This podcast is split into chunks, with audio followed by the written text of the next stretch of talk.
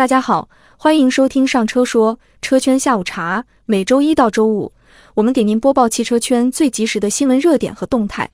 今天是二零二三年八月三日，下面就是今天给您呈上的车圈下午茶。继小鹏之后，大众汽车旗下捷达品牌正在与领跑汽车洽谈合作。八月二日，有知情人士称，目前一汽方面已下发了内部文件。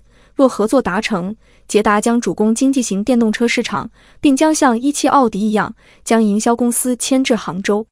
与大众和小鹏合作方式不同，这次一汽大众很有可能买断领跑的某一代平台技术。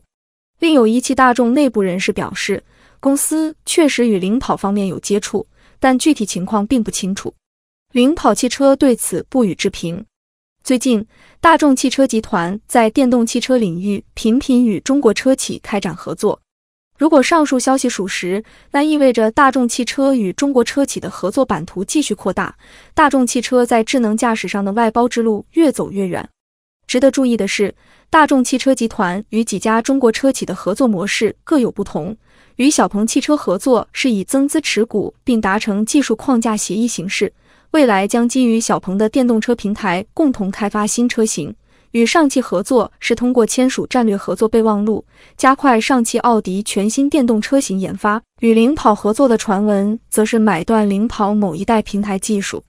大众汽车集团选择多个合作伙伴，并采用多种合作形式的原因，可能是为了在内部形成赛跑机制，从而促进技术创新和提高服务水平。此外，这些合作也体现出大众汽车集团加速布局中国电动汽车市场的决心。八月二日，小鹏汽车董事长何小鹏在社交平台发文称，因家庭和多个方面的原因，小鹏汽车自动驾驶中心副总裁吴新宙在去年下半年表示要回到美国。在此后十个月时间里，小鹏汽车确立全新的工作模式，并在架构和组织上进行了提前优化和迭代。负责 XNGP 项目的李立云博士将接手自动驾驶团队。何小鹏透露，吴新宙将成为全球知名公司的高管，并继续在芯片等多个方面和小鹏汽车深度合作。据三十六氪报道，吴新宙即将加入全球芯片行业巨头英伟达。或担任全球高级副总裁一职，并向英伟达联合创始人兼 CEO 黄仁勋汇报。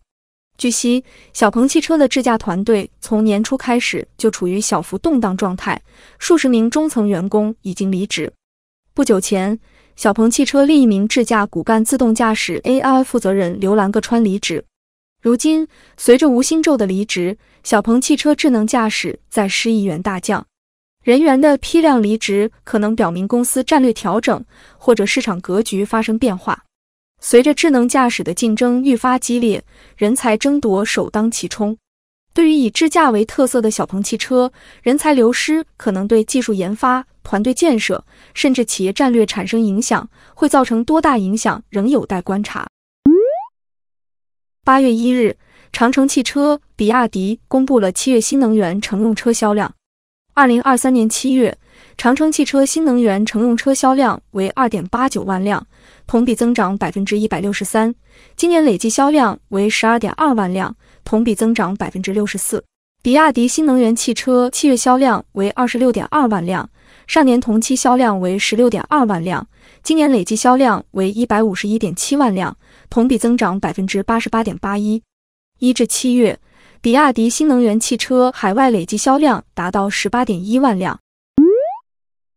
八月一日，三位印度政府消息人士称，在特斯拉研究在印建厂之际，印度政府官员要求特斯拉效仿苹果公司，寻找印度当地公司与中国供应商合作。报道称，特斯拉已与印度就建立一家工厂进行了数周谈判，工厂有可能生产一款售价二点四万美元的汽车，供当地销售和出口。但是如果特斯拉要在印度建厂并控制成本，中国供应商可能至关重要。八月二日，据日本媒体报道，日本政府开始在非洲构建纯电动汽车电池不可或缺的钴等重要矿物供应链，最快将于年内与赞比亚、刚果民主共和国和纳米比亚分别扩大联合勘探。以上就是今天车圈下午茶的所有内容，欢迎大家在评论区留言互动。